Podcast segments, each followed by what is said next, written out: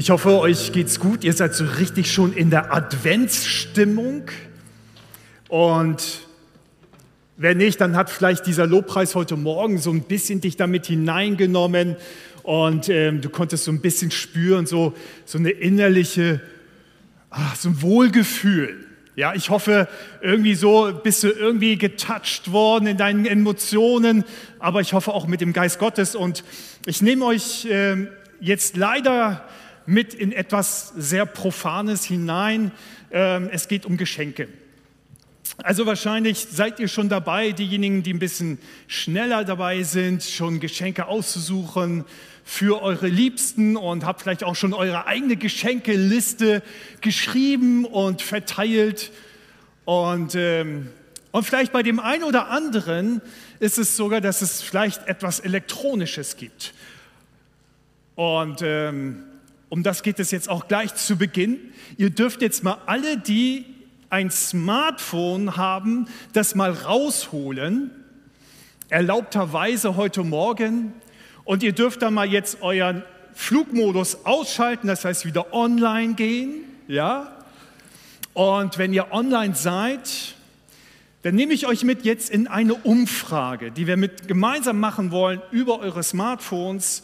Euch wird jetzt gleich eine Folie angezeigt mit einem QR-Code und oder aber ihr geht hier eben auf Menticom und gebt unten diesen Zahlencode ein. Ihr könnt jetzt einfach mal eure Kamera, also die alle ein bisschen neueres Smartphone haben, die dürfen jetzt mal ihre Kamera öffnen, einfach auf diesen QR-Code halten und dann hier unten drauf tippen.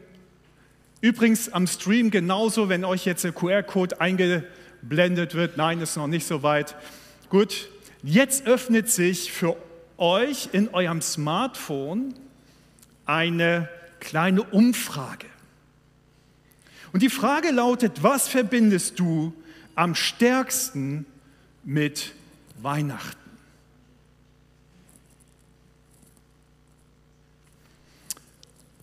Darf ich mal sehen? Wer hat schon alles auf dem Handy jetzt drauf? Die Umfrage, super, auch ein paar, genau, richtig. Samuel, hast du gestartet? Wunderbar. Jetzt dürft ihr aus von diesen sieben Begriffen euch drei auswählen, wo ihr sagt, das verbinde ich am stärksten mit Weihnachten. Also ist es zum Beispiel Licht oder Leben, Geschenke, Friede, Gemütlichkeit, Freude oder Liebe. Und dann, wenn du drei ausgewählt hast, gehst du unten auf Absenden und jetzt seht ihr, dass sich hier jetzt schon ein paar Meldungen auftun. Hat jeder schon soweit abgegeben?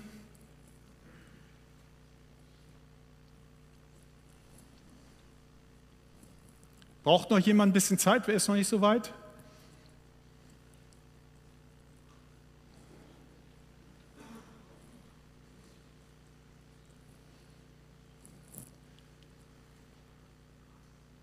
Zeigst du nochmal die Ergebnisse an? Also weg.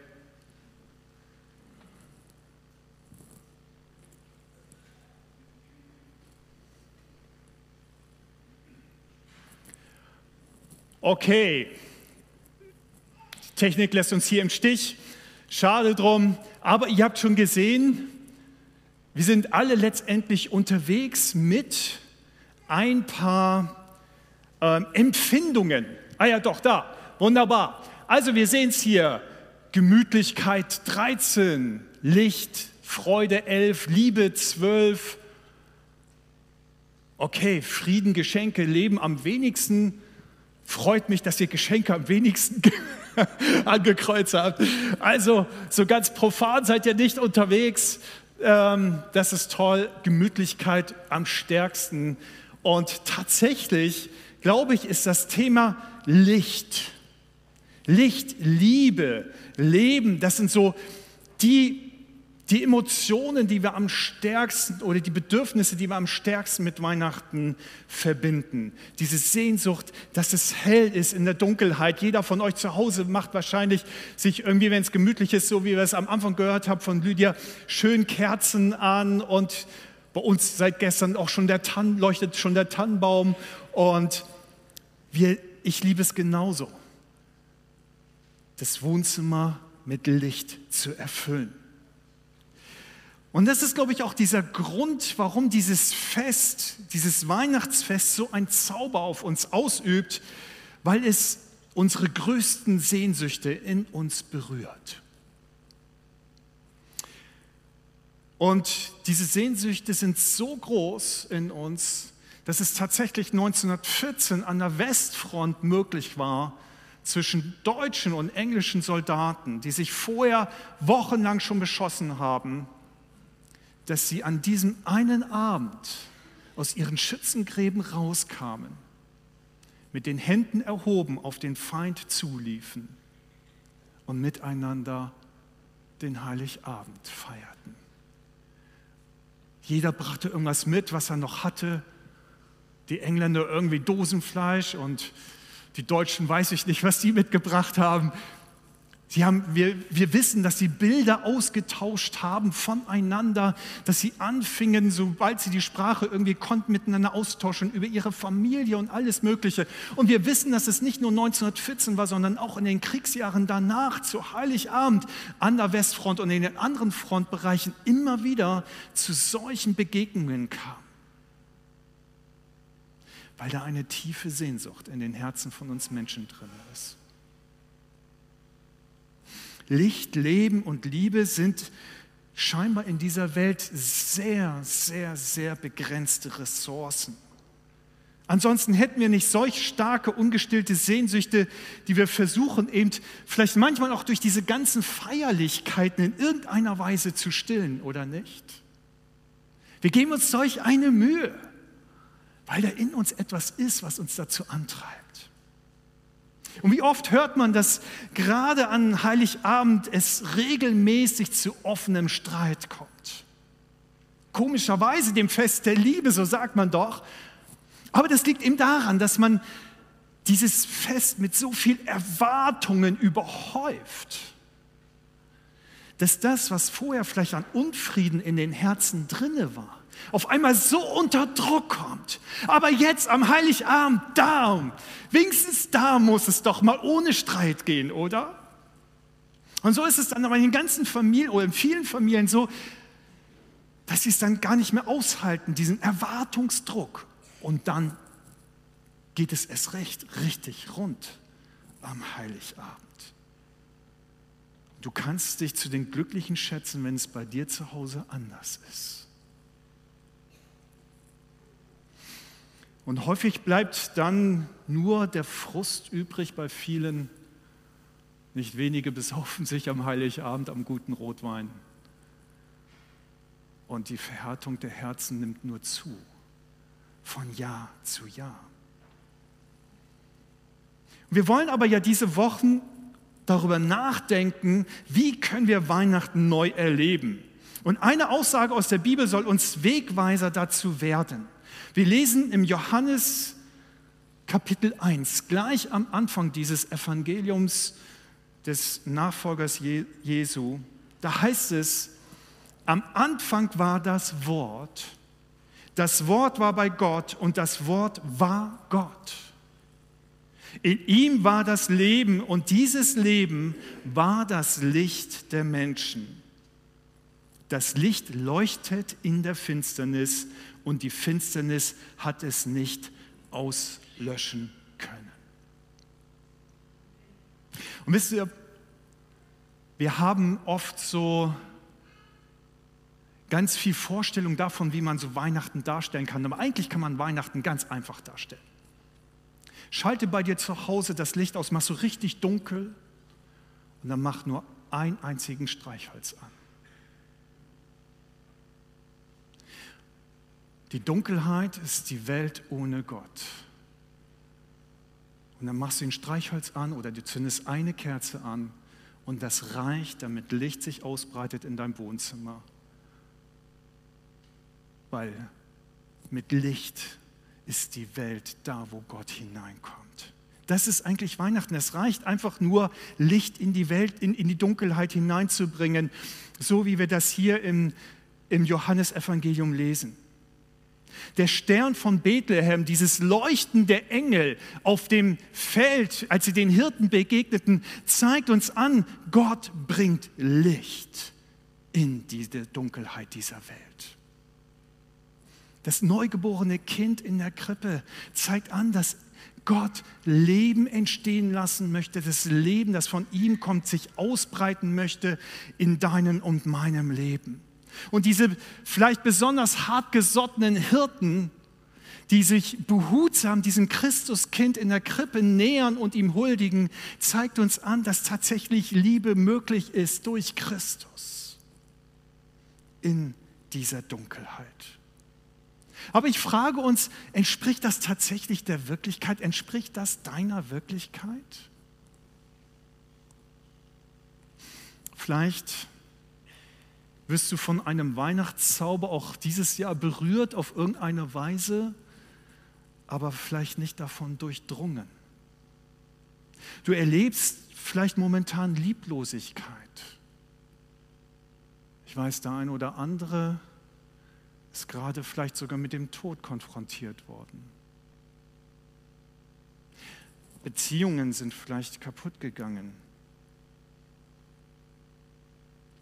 Und so schön das Weihnachtsfest auch ist, es scheint irgendwie nicht zu unserer Realität immer zu passen.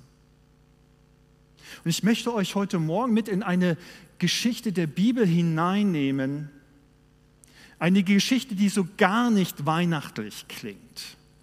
Weil sie von den Härten dieses Lebens erzählt, aber mit der uns vielleicht umso eher auch identifizieren können, weil auch wie in dieser Geschichte von der Frau, von der wir gleich hören werden, auch die sich nach einem Leben voll von Liebe und Licht gesehnt hat, aber so wenig davon letztendlich als Realität in ihrem Leben vorhanden war.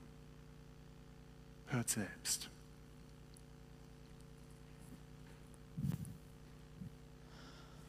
Oh, Mensch, ist das heiß heute. Boah, wie ich es nicht leiden kann, jeden Tag bei dieser Bullenhitze hierher zu kommen. Oh, die Sonne brennt einem echt das Hirn weg. jetzt was Kaltes zu trinken. Oder ein Eis. Oh. Nun ja, aber es ist besser so. Hauptsache, ich begegne niemanden, wenn ich am Brunnen bin. Ich weiß doch, wie das läuft. Sobald jemand an diesem Brunnen ist, irgendjemand, geht es wieder los mit diesen Blicken der Verachtung. Die schauen mich alle an, als hätte ich die Pest als wäre ich der letzte Dreck. Und wenn mich mal jemand anlächelt, ihre Augen, die verraten sie immer. Die denken doch, schaut sie euch an, die Schlampe, die Verliererin. Sie ist eine Schande für die ganze Stadt. Ich weiß überhaupt nicht mehr, was ich machen soll. Ehrlich, Meint ihr, ich habe mir das so vorgestellt? Meint ihr, ich habe mir dieses Leben ausgesucht? Ja, bei mir ist so richtig viel schiefgegangen. Richtig viel. Und ich bin nicht stolz drauf. Nein. Aber ehrlich, machen wir nicht alle Fehler? Jeder oder jede? Ist das ein Grund, mich immer so demütigend anzuschauen?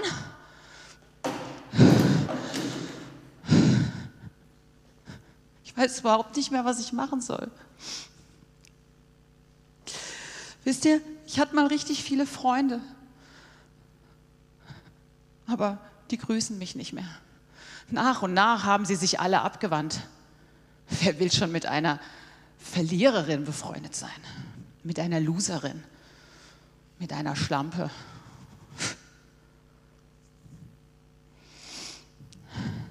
Aber ehrlich,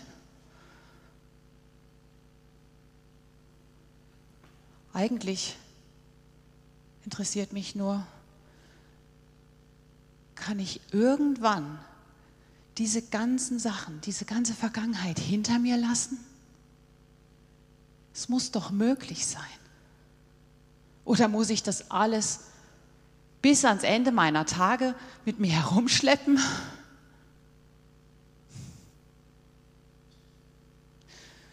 Ich halte es nicht mehr aus.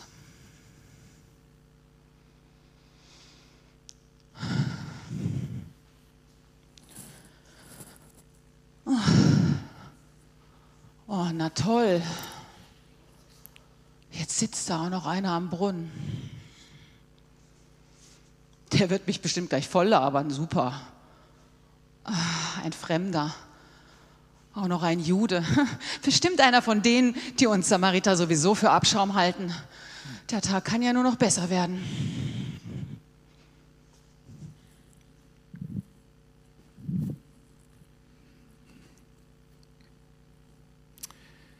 In der Nähe von Sychar in Samarien liegt das Grundstück, das einst Jakob seinem Sohn Josef vererbt hat. Und dort befindet sich auch der bekannte Jakobsbrunnen. Als sich Jesus müde vom vielen Laufen gegen Mittag an diesen Brunnen setzte, kam eine Samariterin, um Wasser zu holen. Da seine Jünger inzwischen in den Ort gegangen waren, um etwas Essen zu holen, bat Jesus die Frau, gib mir bitte etwas zu trinken. In dieser Geschichte gibt es scheinbar genug Licht, denn sie spielte zur Mittagszeit. Im Westjordanland brennt die Sonne zur Mittagszeit unbarmherzig. Und er ist so dumm in der Mittagshitze diesen langen Weg auf sich zu nehmen zum Brunnen, um Wasser zu schöpfen, um Wasser zu holen und nach Hause zu schleppen. Das machte niemand. Und genau das war wahrscheinlich der Grund, warum diese Frau sich aufmachte. Weil da eben keiner war sie keinem begegneten, begegnen musste. Und diese Frau ging am hellsten Sonnenlicht an den Brunnen, weil sie das Licht scheute. Wie paradox, nicht wahr? Und da hatte sie Pech oder hatte sie Glück? Diesmal, so hörten wir, war da schon jemand am Brunnen und Okay, zum Glück niemand aus ihrer Stadt, niemanden, den sie kannte, irgendein Fremder. Und dennoch, also ging sie weiter, ging hin, versuchte ihn zu meiden, aber dann sprach dieser Mann sie an. Gib mir zu trinken. Und sie merkte schnell, dieser Mann hatte keine Möglichkeit, aus diesem tiefen Brunnen zu schöpfen, kein Gefäß dabei gehabt. Was sollte sie machen? Juden und Samaritaner hatten nichts miteinander gemein. Und ein männlicher Jude hätte sich nie mit einer Frau in irgendeiner Weise aus Samarien abgegeben. Aber Jesus bat sie, gib mir zu trinken. Und diese Bitte Jesu durchzieht sich letztendlich durch sein ganzes Leben. Es fängt an, dass der lebendige Gott Kind wird und durch seine Mutter Maria gestillt werden musste. Er war abhängig. Gib du mir zu trinken, Maria. So jetzt bei dieser Frau, in vielen biblischen Geschichten wissen wir, dass Jesus unterwegs war mit Menschen, bei ihnen aß und trank, von ihnen annahm. Und es endet mit diesen berühmten Worten am Kreuz, mich dürstet. Und ich finde es spannend, diese Linie einmal ein bisschen weiter auszuführen. Bis in unser Leben hinein können wir uns das vorstellen, dass Jesus dich auch heute Morgen anspricht und dich fragt, kannst du mir zu trinken geben? Kann es sein, dass er in die Welt gekommen ist, um uns allen letztendlich so in den Weg zu treten und nur ein bisschen Wasser zu bitten? Ich glaube ja, ich glaube, weil so wie bei dieser Frau das Erste ist, jemand, der um Hilfe bittet, ist nicht bedrohlich, stimmt's? Wir nehmen ihn nicht bedrohlich wahr, sondern als jemanden, dem wir uns zuwenden können.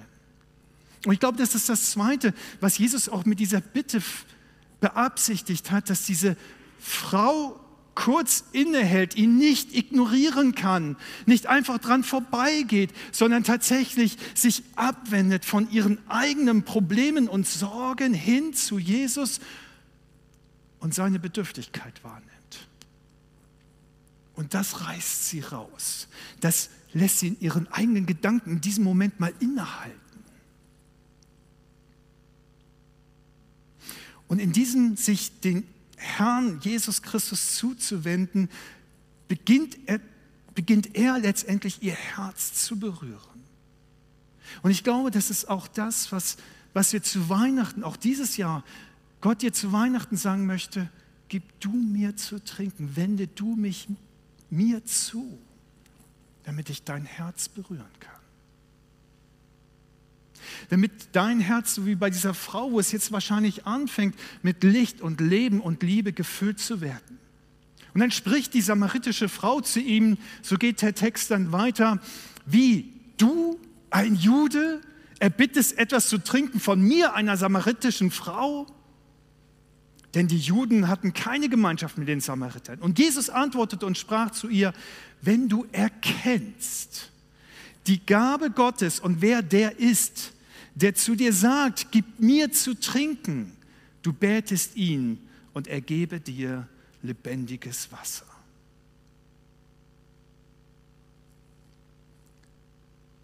Interessant, dass diese ein, eine Bitte Jesus den Raum eröffnet zu dem Herzen dieser Frau, die echt keine guten Erfahrungen mit Männern gemacht hat und in ein Gespräch sie führen kann.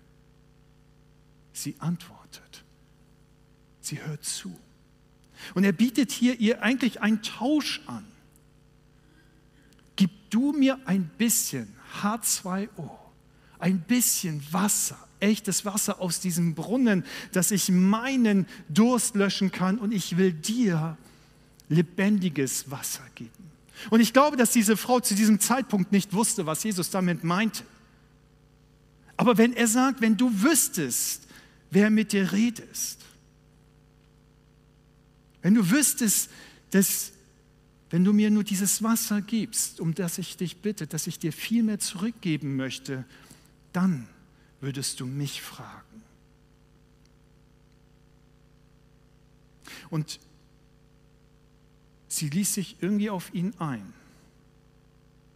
Und ich glaube, dass das etwas ist, was Weihnachten in uns bezwecken soll, dass wir uns ganz neu einlassen, wirklich auf Jesus. Dass wir aufhören, einfach dieses Drumherum nur anzuschauen, aber den Kern, das eigentliche Geschenk vernachlässigen. Und ich bin überzeugt, wenn wir ganz neu wieder Zeit investieren in diese Begegnung mit Jesus, sich uns ihm zuwenden, es auch in unserem Leben, egal was sich in deinem Moment, in deinem Leben beschäftigt, es Licht werden kann. Leben anfängt zu pulsieren und Liebe dich erfüllt. Und dass, wenn wir unsere Lichter anzünden zu Hause im Wohnzimmer, dass das ein Spiegel dessen ist, was in unseren eigenen Herzen abgeht. Die Frau spricht zu Jesus und sagt, Herr, du hast doch nichts, womit du schöpfen könntest. Und der Brunnen ist tief. Woher hast du denn lebendiges Wasser? Bist du etwa mehr als unser Vater Jakob, der uns diesen Brunnen gegeben hat? Und Jesus antwortete und sprach zu ihr, wer von diesem Wasser trinkt, den wird wieder dürsten. Wer aber von dem Wasser trinkt, das ich ihm gebe, den wird in Ewigkeit nicht dürsten. Sondern das Wasser, das ich ihm geben werde, das wird in ihm eine Quelle des Wassers werden, das in das ewige Leben hineinquillt. Spricht die Frau zu ihm, Herr, gib mir dieses Wasser, damit mich nicht dürstet und ich nicht herkommen muss, um hier immer wieder zu schöpfen. Und wir merken, die Frau hat das noch gar nicht wirklich begriffen, auf was Jesus hinaus möchte. Sie bleibt skeptisch. Lebendiges Wasser? Hier im Westjordanland, in dieser Einöde, hier gibt es keine Quelle. Hier gibt es nur einen Brunnen, der Wasser sammelt. Es bildet sich dieser Fremde ein. Ist er größer als unser Vater Jakob? Doch irgendwie, glaube ich, berührt da auch irgendetwas die Frau in ihrem Herzen, obwohl sie gleichzeitig skeptisch bleibt. Das ist doch kein Wunder bei denen, Erfahrungen, die sie gemacht hat. Sie wird sich hüten innerlich, gerade sich ausgerechnet auf so einen abgerissenen Typen, fremden Mann irgendeiner Weise einzulassen. Und dennoch diese bloße Ankündigung, ich gebe dir lebendiges Wasser, ich, ich werde dir etwas geben, wonach du dich sehnst, machte irgendwas in ihrem Herzen. Und sie war bereit, sich, glaube ich, Jesus zuzuwenden und dann kam die kalte Dusche. Jesus spricht zu ihr, geh hin, ruf deinen Mann und komm wieder her. Wow. Ernsthaft? Das musste ja so kommen, kann ich mir vorstellen, dass sie so dachte voll reingefasst in die Wunde von ihr. Ihm noch spürte diese Frau zarte Ansätze, sich vielleicht zu öffnen und Hoffnung zuzulassen in ihrem Herzen. Und mit einem Schlag war das alles vorbei. Und sie antwortete, ich habe keinen Mann. Und vielleicht presste sie dabei die Lippen zusammen. Und Jesus sprach, du hast recht gesagt, dass du keinen Mann hast. Fünf Männer hast du gehabt und den du jetzt hast, der ist nicht dein Mann. Darin hast du also die Wahrheit gesagt. Und man möchte sich fragen, Jesus, warum machst du das? Was hat das denn mit lebendigem Wasser zu tun? Was hat das mit, dieser, mit diesem Angebot zu tun, das du eben gerade noch dieser Frau gemacht hast? Warum, Jesus, bohrst du so in ihre Wunde hinein? Warum stellst du sie jetzt gerade bloß? Ihm noch bietest du an, all die Sehnsüchte ihres Herzens zu stillen, diese Sehnsucht nach Liebe, nach Licht, nach Leben. Und dann, wenn es praktisch wird, wird aus dieser lebendigen Quelle nur eine dünne Suppe der Moral? Doch in dieser Geschichte geht es nicht um Moral, überhaupt nicht. Denn diese Frau, und Jesus wusste das, ist von fünf Männern weggeschickt worden, entlassen worden aus der Ehe. Das war das eigentliche Problem dieser Frau. Sie wurde von vielen Männern begehrt, aber keiner konnte es oder wollte es mit ihr länger aushalten. Und jedes Mal stand sie da, verlassen, ohne Versorgung, auf Gedeih und Verderb darauf angewiesen, dass sich wieder ein anderer Mann ihrer annimmt, sie zu sich holt, um nicht betteln zu müssen. Fünfmal hatte sich das in ihrem Leben wiederholt und die Nummer sechs in ihrem Leben hat es noch nicht einmal für nötig erachtet, sie tatsächlich zu heiraten. Und Jesus mutet dieser Frau zu, ihrer tiefsten Lebenswunde und ihren tiefsten Lebenssehnsüchten ins Auge zu sehen und sich als den Menschen zu erkennen, der sie nun einmal tatsächlich ist. Ein Mensch, der dürstet nach Liebe und nach Geborgenheit, nach Licht und nach Leben. Und dabei letztendlich immer nur wieder enttäuscht, vielfach verlassen und schlussendlich verbittert ist so wenig Licht, so wenig Leben und so wenig Liebe. Jesus wollte mit ihr nicht über Quellwasser reden, nicht darüber, wie sie ihren körperlichen Durst stillen konnte, sondern er wollte an ihren seelischen Durst ran. Da sein Finger reinlegen und ihr helfen, ihr eigentliches Problem wirklich zu, zu, zu bekennen, anzuschauen, es in den Fokus zu nehmen. Und wenn wir wissen wollen, was lebendiges Wasser ist, dann müssen wir auch uns selbst, auch in dieser Zeit, wenn wir Weihnachten neu erleben wollen, uns unseren ungestillten Bedürfnissen zuwenden, da mal wirklich hinschauen, ehrlich werden mit unseren Verletzungen, mit unseren wunden Punkten und auch mit unserem ungelebten Leben. Und ich glaube, das ist das große Problem in unserer Gesellschaft, dass wir uns immer mehr, dass wir uns zwar nach Licht und nach Leben und nach Liebe sehnen, dass wir aber oftmals nicht bereit sind, über die Dunkelheit, über das Abgestorbene, über diese fehlende Liebe in unserem Leben wirklich nachzudenken.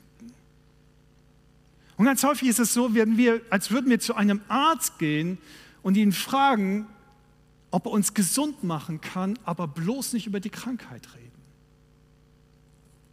Und so sind wir manchmal im Leben unterwegs, auch zu Weihnachten, nicht wahr? Und das ist unser Problem, dass wir Weihnachten auf eine Art und Weise feiern, als würden wir ein bisschen Zuckerguss über unser Leben gießen und glauben damit, wäre alles gut. Und wir schauen Weihnachten an wie eine schöne Geschenkverpackung, aber machen das Geschenk nie auf. Wir machen es einfach nicht auf. Und wir streichen und laufen drumherum um dieses wunderschöne Geschenk, bestaunen es, aber machen nicht auf und holen das eigentlich, was da drin ist, raus. Und so bleibt natürlich dann Weihnachten nur eine süße Soße, die mit unserem reellen Leben vielleicht gar nicht so viel zu tun hat. Ich überspringe jetzt mal ein paar Verse, weil diese Geschichte relativ lang ist, bis ans Ende. Was passiert ist, wir haben es vorhin noch nicht sehen können. Die Frau ließ ihren Krug stehen und ging hin in die Stadt und spricht zu den Leuten. Kommt, seht einen Menschen, der mir alles gesagt hat, was ich getan habe, aber er nicht, aber ob er nicht der Christus sei? Da gingen sie aus der Stadt heraus und kamen zu ihm. Und es glaubten aber an ihn viele der Samariter aus dieser Stadt um des Wortes der Frau willen. Da ließ sie ihren Krug stillen. Das war das Geheimnis dieser Frau, wie sie zu diesem Durchbruch gekommen ist, Weihnachten ganz neu für sich zu entdecken. Das, was ihr bisher immer sozusagen ihr Konzept war, ihre Möglichkeiten war, wie sie ihren scheinbaren Durst stillen konnte, das ließ sie stehen. Sie ließ den Krug stehen. Ihre Möglichkeiten, ihre Versuche in ihrem Leben ihren Lebensdurst zu stillen. Und irgendetwas ist in diesem Gespräch mit Jesus passiert. Ihr Leben hat sich nicht total gewandelt seitdem, in diesem Moment, aber in ihrem Herzen hat sich etwas verändert. Da ist irgendetwas in ihr angezündet worden, ein Licht, das sie vorher nicht kannte. Denn diese Frau war in der Lage und bereit, zurückzurennen in ihre Stadt und all diesen Menschen zu begegnen, denen sie ja vorher aus dem Weg gegangen ist. Da ist etwas Wundersames in ihrem Leben geschehen. Irgendetwas hat in ihrem Herzen diese Sehnsucht nach Liebe gestillt, ihre Verletzungen, ihre Wunden geheilt, sodass sie in der Lage war, vielleicht sogar diesen Menschen mit Vergebung zu begegnen und ihnen einfach an ihrer Freude teilhaben zu lassen. Was für ein, was für ein Wunder. Unglaublich. Die so verachtet war.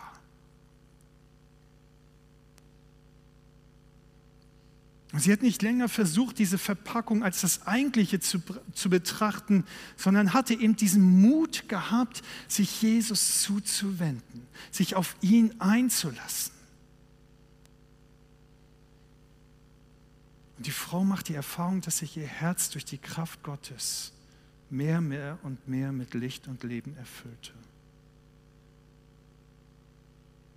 Und ich glaube, dass es ein untrügliches Zeichen dafür ist, dass wenn wir eine wirkliche Begegnung mit Jesus haben in unserem Leben, und das ist etwas, wozu er uns einlädt, auch heute Morgen, dass wir zu Menschen werden, dass, dass, dass Gottes Liebe uns verändert, sein Frieden uns trägt, das Licht, das er in uns anmacht, dass wir dazu in die Lage versetzt werden, auf die Menschen zuzugehen, mit denen wir vielleicht im Streit liegen, um uns zu versöhnen sie nicht länger warten, sondern selber hingeben, weil wir selbst Liebe und Annahme erfahren haben. Und ich möchte uns heute Morgen diese Frage stellen, wie ist es wirklich um unser Herz heute Morgen bestellt in dieser Adventszeit? Was erwartest du von diesem Weihnachtszauber, dass es eventuell auch dein Herz heil macht, dir Frieden schenkt?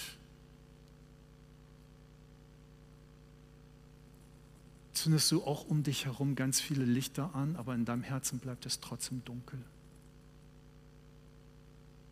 Bleibst du weiterhin vielleicht, trotz der vielen Lichter um dich herum, in deinem Herzen voller Verbitterung und Groll, Verachtung, vielleicht sogar Hass, so wie diese Frau gegenüber den Menschen, die ihr so viel Böses angetan haben? Unser eingangs erwähnter Hinweis, wie wir unsere Sehnsucht gestillt bekommen können, geht in dann im dritten Kapitel des Johannesevangeliums ab Vers 19 weiter. Da heißt es dann, das Licht ist in die Welt gekommen und die Menschen liebten die Finsternis mehr als das Licht, weil ihr Tun böse war. Denn jeder, der Böses tut, hasst das Licht. Er tritt nicht ins Licht, damit sein Tun nicht aufgedeckt wird. Wer sich jedoch bei dem, was er tut, nach der Wahrheit richtet. So wie diese Frau. Du hast die Wahrheit gesagt. Der tritt ins Licht. Und es wird offenbar, dass sein Tun in Gott gegründet ist. Vielleicht denken wir manchmal, dass wir Opfer sind. Opfer von bösen Umständen um uns herum, vielleicht von bösen Taten anderer Menschen an uns. So wie bei dieser Frau. Doch letztendlich ist all das, was sie erlebte, zu Bösen in ihrem eigenen Herzen geworden. Sie fing an, selbst zu verurteilen, zu verachten, zu richten, zu hassen und verbittert zu werden.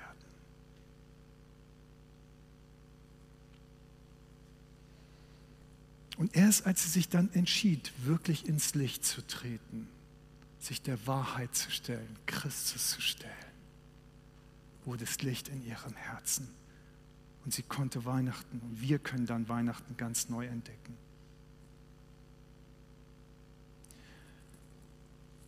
So lass uns heute Morgen einfach diese Einladung Jesu hören und annehmen. Er tritt dir nicht gegenüber in, in Härte und in Verurteilung. Jesus lädt dich heute Morgen ein und fragt dich, gib mir zu trinken. Nicht bedrohlich, sondern bittend. Und vielleicht ist es dir möglich, egal was in deinem Leben ist, das loszulassen, dich davon abzuwenden. Wie die Frau diesen Krug stehen lassen und sich Jesus sehr zuwenden und einfach Gottes Licht in dein Herz reinkommen lassen. Vielleicht gibt es da jemanden, den du vergeben musst. Warte nicht, bis derjenige auf dich zukommt. Vergib einfach. Lass los. Lass einfach los. Damit du wirklich in diese Liebe und das Licht Gottes eintreten kannst, ganz Neues erleben kannst. Hör auf zu verurteilen und zu verachten.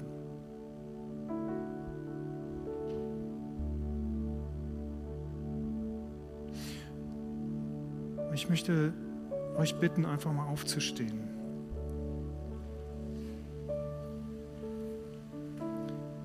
Und bevor wir uns gleich auch dem Abendmahl zuwenden heute Morgen, möchte ich dir jetzt einfach Gelegenheit geben, dieser Einladung Gottes zu folgen. Lass es Licht werden in deinem Herzen, lass es heil werden, begegne Jesus. Und wenn du ihm jetzt begegnest, wenn jetzt einfach noch die Musik ein bisschen ruhig spielt, dann lass seine Liebe zu. Aber dann geh auch. Geh im Gebet zu den Menschen jetzt im Geist, die dir vielleicht dich verletzt haben und vergib ihnen ebenso.